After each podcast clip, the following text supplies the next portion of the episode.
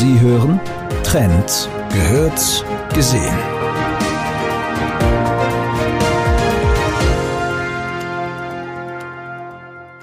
Nachhaltigkeit ist in unserer Wirtschaft ein äh, nicht mehr wegzudenkender Faktor. Immer mehr Unternehmen produzieren umweltschonend, Investoren stellen ihr Kapital jenen Unternehmen verstärkt zur Verfügung, die nachhaltig produzieren und Konsumenten achten darauf, umweltschonend, also nachhaltig hergestellte Produkte zu kaufen oder nachhaltige Dienstleistungen zu konsumieren. Mein Name ist Thomas Martinek und spreche heute in Trend gehört gesehen zu diesem Thema mit Andreas Matte, Generaldirektor der österreichischen Bundesbahnen. Grüß Gott. Schönen guten Tag, Herr Martinek. Herr Generaldirektor, bevor wir dazu kommen, wie grün denn die österreichischen Bundesbahnen sind, darf ich mir erlauben, eine persönliche Frage zu stellen. Mhm. Auch Privatanleger haben ihr grünes Herz entdeckt und investieren immer öfter in nachhaltige Produkte. Es ist ihnen nicht mehr so sehr die Rendite wichtig, sondern damit, dass mit ihrem Geld auch etwas geschieht. Wie halten Sie es mit nachhaltiger Geldanlage? Also ich glaube, das ist wichtig und äh, es ist damit auch für uns einzelne Menschen eigentlich möglich, durch nachhaltige Veranlagungen letzten Endes tatsächlich auch in der Wirtschaft etwas zu bewegen. Und insofern sage ich ganz klar, äh, das ist äh, ein guter Trend, dem ich versuche auch hier zu folgen. Denn ich finde, Unternehmen, die Werte haben, die nachhaltig agieren, sind erstens am Ende des Tages aus meiner tiefen Überzeugung beständiger, aber sie machen vielleicht auch die Welt ein Stück weit besser. So wie auch die ÖBB. Und äh, wie wir gesehen haben. äh, viele Unternehmen begeben nachhaltige Anleihen, um eben Investitionen zur Verbesserung von Umweltschutzmaßnahmen damit zu finanzieren. Äh, wäre da, wie ist denn das bei der ÖBB zum Beispiel, bei der ÖBB Infrastruktur AG, die ja auch einen sehr hohen Investitionsbedarf hat? Ja, wir haben äh, ja viele, viele Jahre selbst auch Anleihen begeben äh, und ich glaube, wir als ÖBB sind ja durchaus ein Unternehmen, das man als nachhaltig bezeichnen kann. Ich glaube, wir werden dann später ja noch äh, darauf kommen. Und gerade bei der Infrastruktur haben wir ja sehr viel an Aktivitäten gesetzt, das letztlich auch dazu geführt hat, dass uns äh, eine Ratingagentur für Nachhaltigkeit, äh, nämlich die äh, ISS, also für äh, nachhaltige äh, Entwicklung, ein deutsches Ratinginstitut, hier mehrfach auf den ersten Platz gerettet hat. Und zwar nicht nur von ein paar Eisenbahnen, sondern von über 50 äh, Verkehrsinfrastrukturunternehmen. Das freut uns und bestätigt uns auch im Weg. Äh, äh wobei ausschlaggebend dafür war, dass wir zu 100 Prozent ähm, erneuerbare Energie für den Bahnstrom produzieren, äh, dass wir mittlerweile ein äh, Umweltmanagement im Baustellenbereich haben, ein ganz wichtiger Aspekt gerade wenn man so viel investiert, dass man äh, äh, bei den äh, Baustellen, die ja doch zunächst ein Eingriff in die Natur sind, hier entsprechend nachhaltig agiert.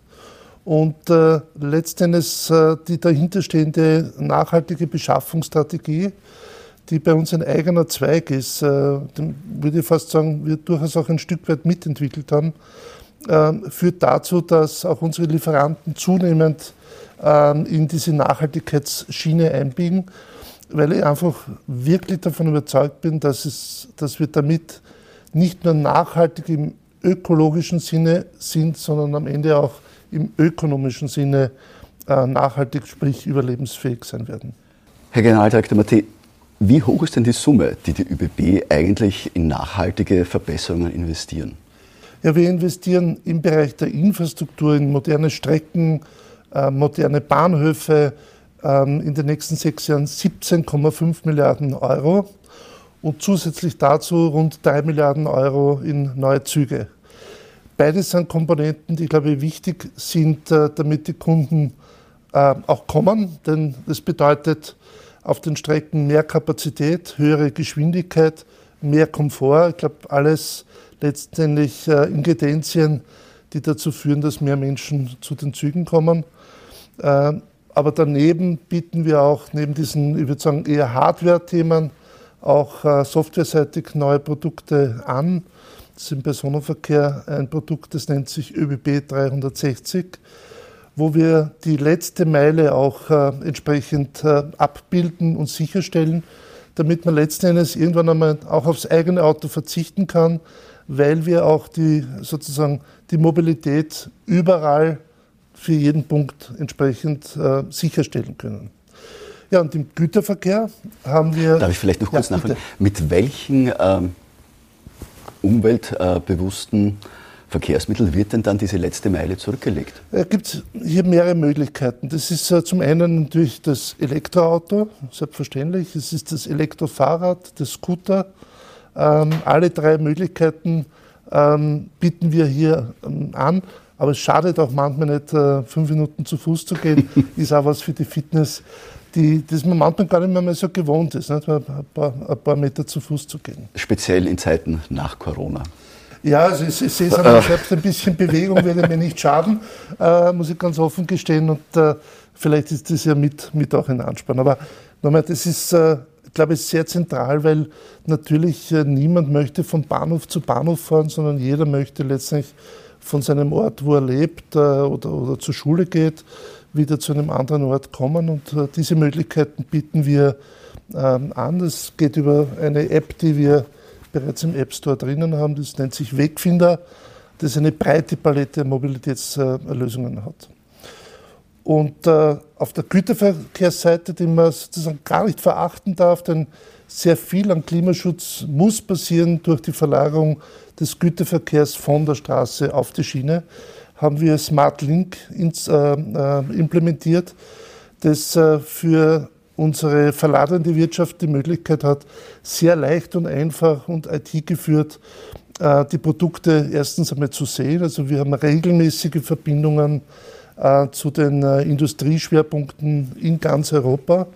Ähm, aber auch dann, was die Bestellung von Waggonmaterial betrifft und so weiter damit man möglichst einfach und schnell hier äh, sozusagen seine Logistikaufgaben erledigen kann. Herr Generaldirektor, wir haben das Thema, das uns leider alle noch beschäftigt, schon angesprochen, Corona, die Corona-Krise. Im Zuge dieser Krise müssen viele Unternehmen ihre Investitionspläne verschieben. Wie sieht es bei den ÖBB aus? Ja, wir sind natürlich von der Corona-Krise schon auch ein Stück weit äh, getroffen worden. Wir hatten äh, beim ersten Lockdown minus 90 Prozent bei den Passagieren, also gegenüber 2019, haben uns dann langsam erholt und waren dann äh, ähm, um Weihnachten wieder bei minus 75 Prozent, aktuell bei minus 50 Prozent. Das heißt, die Hälfte der Passagiere ist weg. Das schmerzt sehr. Muss aber umgekehrt sagen, dass äh, hier die Regierung durchaus, glaube ich, maßvoll und überlegt äh, agiert hat, um den Verkehr am Laufen zu halten. Wir haben dafür gesorgt und das wurde auch entsprechend äh, äh, mitfinanziert. Wir haben selbst natürlich sofort auch ein Sparprogramm äh, auflegen müssen. Das ist soweit klar und konnten über 350 Millionen Euro uns selbst erwirtschaften. Bei einem Umsatzverlust von über 700 Millionen Euro ist es also durchaus ein, ein ordentliches ähm, äh, Stück, das wir hier ähm, am Weg gebracht haben. Aber uns waren zwei Dinge wichtig oder drei Dinge wichtig. Wir wollten zum einen eine schwarze Null im Jahr 2020 erwirtschaften, um investitionsfähig zu bleiben. Das ist uns gelungen, weil wir wollten nicht unsere Zukunft verspielen durch Corona, sondern wir wollten sicherstellen, dass wir die Investitionen weiterführen können, damit wir es dann haben, wenn wir es brauchen. Denn Corona wird irgendwann einmal vorbei sein. Wir werden irgendwann einmal alle geimpft sein. Aber die Klimakrise bleibt uns. Denn gegen die Klimakrise gibt es keine Impfung, da gibt es nur Handeln. Und ich bin der Meinung, bei den Sonntagsreden aufhören, zum Montagshandeln kommen. Und daher äh, haben wir da Gott sei Dank die Investitionen eigentlich aufrechterhalten können, sowohl in der Infrastruktur als auch bei den Zügen. Äh, und was mich freut, beides generiert sehr hohe heimische Wertschöpfung und ist damit auch ein wesentlicher Beitrag um sozusagen die Arbeitsmarktsituation ein Stück weit zu stabilisieren. Herr Generaldirektor, die Corona-Krise hat die Reisetätigkeit stark eingeschränkt. Kann das dazu führen, dass die Menschen Nahdestinationen mit der Bahn wieder stärker entdecken und dadurch zum Umweltschutz beitragen? Also ich glaube, Corona hat uns mehr verändert, als wir vielleicht zunächst glauben. Wir haben alle immer über Digitalisierung gesprochen und über digitale Konferenzen, aber keiner hat es wirklich gemacht. Dann kam Corona und wir waren binnen kurzer Zeit umgestellt. Und ein Stück weit, glaube ich, wird es beim Reiseverhalten auch so sein. Das haben wir im letzten Sommer auch beobachtet. Es werden mehr Menschen wieder mit den Zügen auf Urlaub fahren. Äh, wir tragen dazu bei, dass äh, wir natürlich die Züge entsprechend ähm, desinfizieren, reinigen. Ähm, natürlich ist uns wichtig, äh, und das bitten wir auch sehr, dass wir nach wie vor Maske tragen. Und das ist gemeinsam mit dem äh, Luftwechsel, den wir in den Zügen drinnen haben. Wir wechseln in der Stunde elfmal das gesamte Luftvolumen in einem Waggon. Äh, können wir die Infektionsgefahr hier sehr, sehr niederhalten. Wir haben jetzt aktuell eine, eine Studie bekommen, die uns bestätigt, dass es in Zügen kein höheres Infektionsrisiko gibt als äh, sonst an, an, äh, an Plätzen. Ähm, wir schauen, dass die Reisekette möglichst kontaktlos ist, also elektronische äh, Ticketkauf, äh, elektronische Ticketkontrolle, entsprechend die Türen, die aufgehen, dass man da nicht sozusagen die Tasten betätigen muss, sind alles Aspekte, die letztendlich auch das subjektive Sicherheitsgefühl ein Stück weit erhöhen, erhöhen sollen. Denn Bahnfahren ist sicher, nicht nur in Corona-Zeiten und es ist jedenfalls bequem. Herr Generaldirektor, Sie haben die Zukunft, die Klimakrise, äh, die Erreichung der Klimaziele schon angesprochen. Ähm, wie ist denn, wie liegt denn da die ÖBB im Fahrplan? Wie weit äh, sind die Einsparungen gediegen? Wie, wann können Sie Pariser Klimaziele zum Einsparen des äh, CO2-Ausstoßes äh, erreichen? Ich glaube, es ist äh, ja hinlänglich bekannt, dass der Verkehr einer der größeren Verursacher von CO2-Emissionen äh, ist.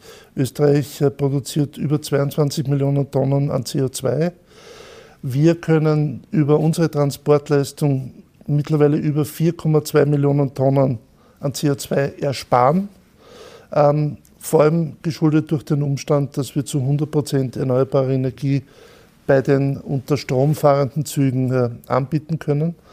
Äh, wir haben aber uns eine Klimastrategie äh, gesetzt, die letztendlich äh, das Ziel hat, bis 2030 im Mobilitätsbereich zur Gänze CO2-neutral äh, zu werden. Das heißt, raus noch aus den Dieselbussen, raus noch aus den Dieselzügen, aber letztendlich auch raus aus, unseren, äh, aus unserem Dieselfuhrpark, den wir im internen Bereich natürlich auch noch haben. Ähm, das wollen wir entsprechend äh, umstellen. Wir werden verstärkt in erneuerbare Energie auch hineingehen, in alternative Antriebe, äh, nicht nur auf der Straße, sondern eben auch auf der Schiene, um sozusagen hier Gesamtpackage schnüren zu können. Und ich bin eigentlich sehr, sehr zuversichtlich, dass wir 2030 schaffen werden. Äh, wie Sie es ja gehört beim Zug, äh, ist im Fahrplan immer pünktlich unterwegs.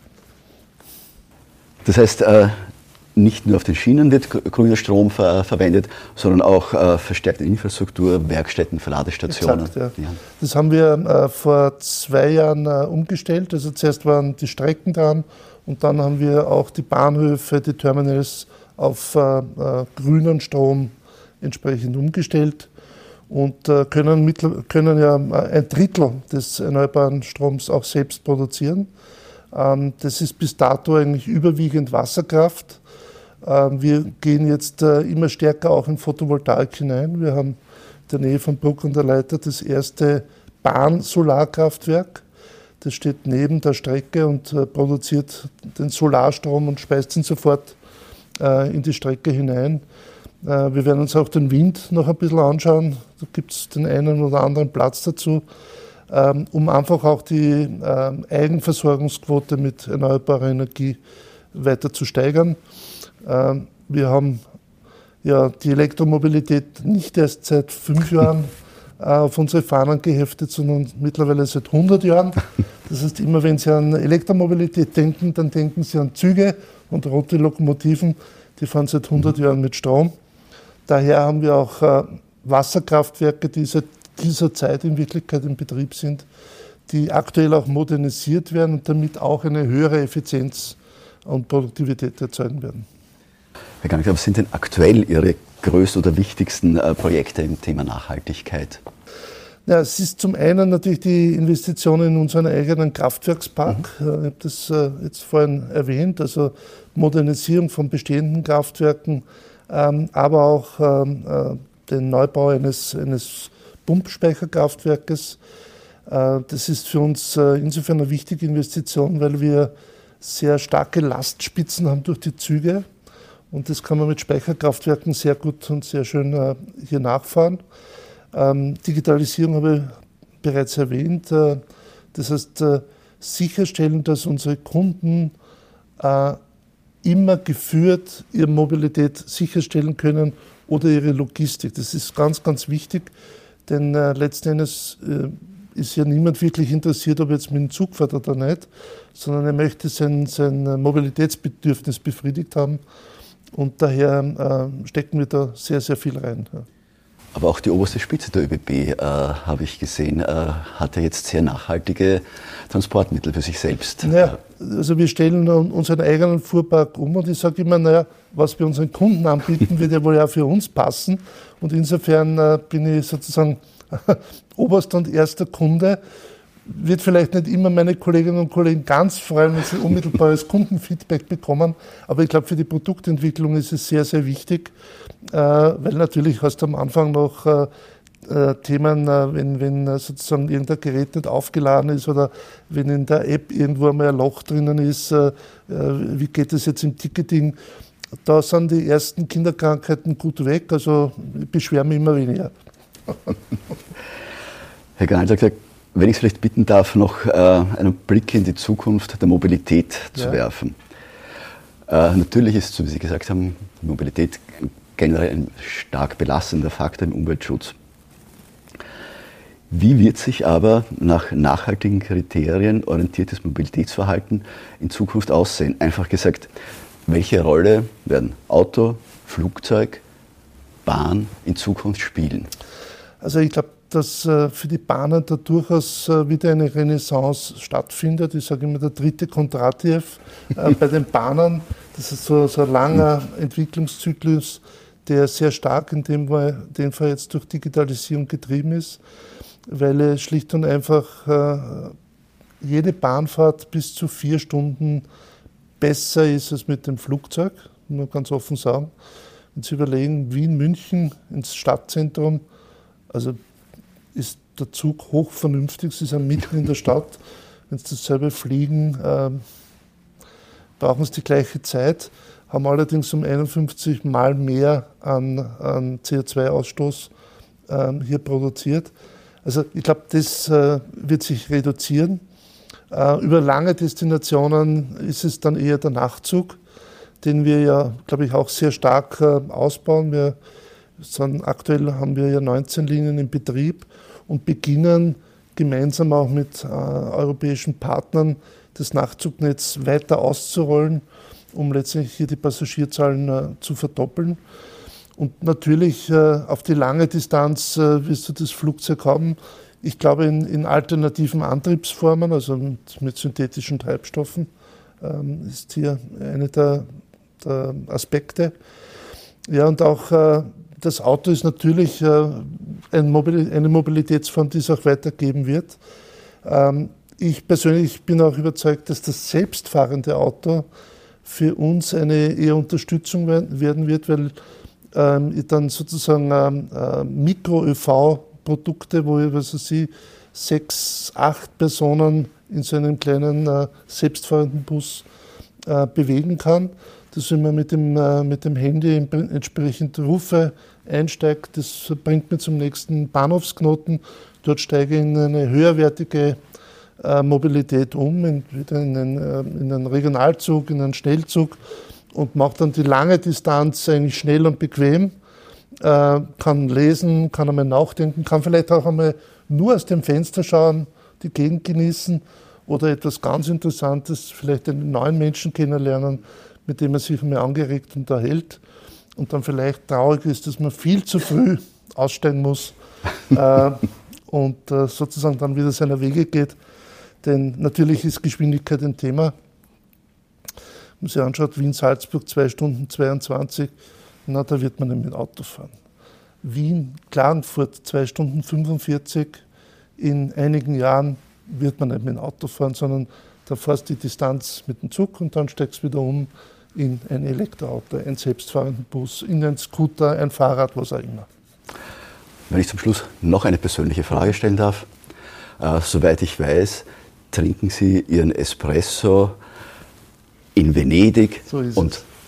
kommen dort wie hin? Mit dem Nachtzug natürlich. es gibt doch nichts Schöneres, als wenn der Nachtzug äh, über die Brücke fährt, äh, nach Venedig, äh, Santa Lucia einbiegt, dann steigst aus, gehst die Treppe runter, stehst am Kanal Grande, links dann erster Espresso. Was gibt Schöneres?